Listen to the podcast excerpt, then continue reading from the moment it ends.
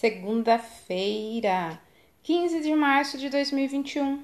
A leitura do texto bíblico está no livro de Êxodo, capítulo 18, dos versículos 13 até o 26.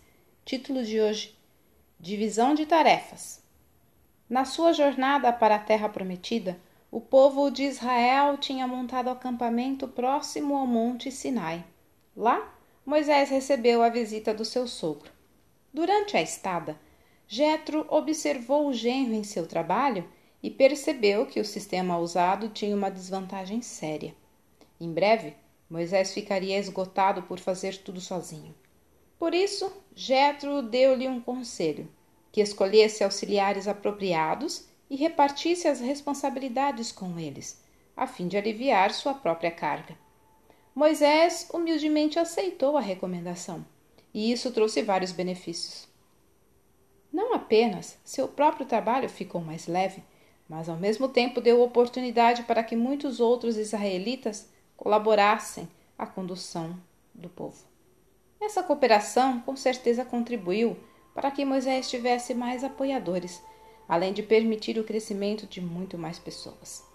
Em vez de todo mundo depender de um só líder, agora bem mais gente estava aprendendo as leis de Deus e descobrindo como aplicá-las no dia a dia.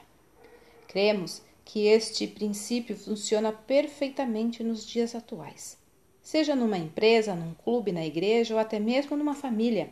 É bom quando todos cumprem sua parcela nas tarefas. A divisão das responsabilidades entre todos os integrantes do grupo evita que parte deles tenham que levar uma carga pesada demais. Numa família, por exemplo, os afazeres da casa não devem recair somente sobre a esposa e mãe. Todos podem fazer sua parte, do mais novo ao mais velho, de acordo com a sua capacidade.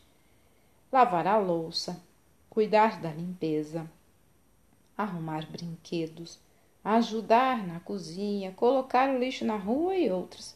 Além de ensinar responsabilidade e fidelidade no serviço, qualidades muito necessárias e apreciadas em qualquer área de trabalho, isso evita que alguns fiquem sobrecarregados enquanto outros se tornem preguiçosos. Olha, quando cada um leva um pouco de carga, não ficará pesado para ninguém. Texto retirado do presente diário da Rádio Transmundial, edição 24.